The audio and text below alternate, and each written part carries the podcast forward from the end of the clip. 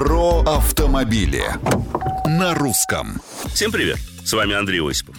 Упростить процедуру. Именно такого подхода к переводу автомобиля на газовое топливо потребовали в Совете Федерации от ГИБДД и Минэнерго.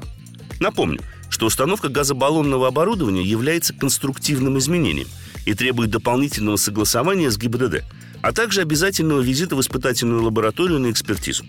Сенаторы, да и Минэнерго хотят эту процедуру максимально упростить, особенно в тех случаях, когда применяются уже сертифицированные типовые решения и соответствующее оборудование.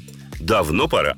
Но проблема, как показывает практика, кроется не столько в ГИБДД, сколько в самих испытательных лабораториях, которых попросту очень мало в нашей стране. Всего, с учетом филиалов, в России сейчас функционирует 64 пункта экспертизы. Капля в море. И вряд ли их станет больше в связи с ужесточившимися требованиями к оборудованию лабораторий. Так может пойти дальше и вовсе не требовать согласования ни в ГИБДД, ни в лабораториях.